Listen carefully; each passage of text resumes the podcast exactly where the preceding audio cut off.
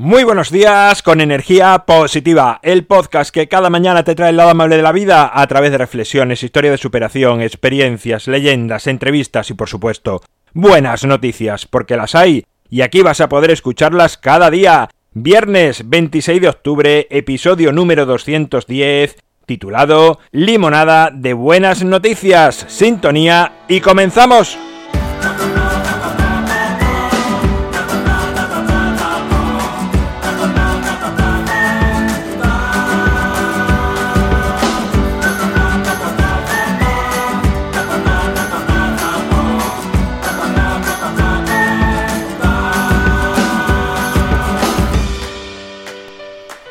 Buenos días de nuevo, es viernes, tenemos aquí ya el fin de semana. Te recuerdo que en cualquier momento, si tú quieres a través de la web, puedes mandar cualquier buena noticia de tu vida y compartirla y que así logremos hacer un episodio nuevamente con vuestras voces. Tengo ya alguna, pero necesito más para, bueno, hacer un pack y que todo sea completo con vuestras voces y hacer el episodio así que sabes que me encanta y que es el objetivo final de este espacio de cada viernes. Vamos sin más con las noticias de esta semana.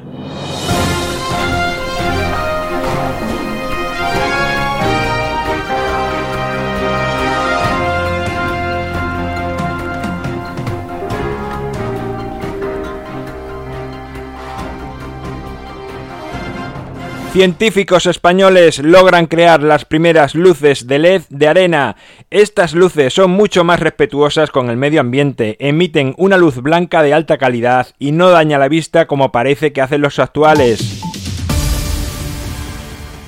Fetulak y Esra son una pareja de novios turcos que decidió celebrar e invertir todo el dinero recaudado previamente para su boda en alimentar durante un día a cientos de refugiados sirios que se encuentran en un campamento en su ciudad. El entrenador Marcelo Bielsa dona 2 millones y medio de dólares para la construcción de un hotel para jugadores en formación del club argentino del Newell All Boys, recordando así sus orígenes. El gesto tiene más valor aún ya que el argentino pidió mantener en secreto y salió a la luz por otras fuentes. El limón ocupa el primer puesto dentro de las frutas curativas por su gran poder curativo, su aporte en vitaminas que lo convierten en un potente eliminador de toxinas y poderoso bactericida. Tiene abundante vitamina C, fortalece los capilares sanguíneos y es rico en minerales, además de facilitar la circulación sanguínea.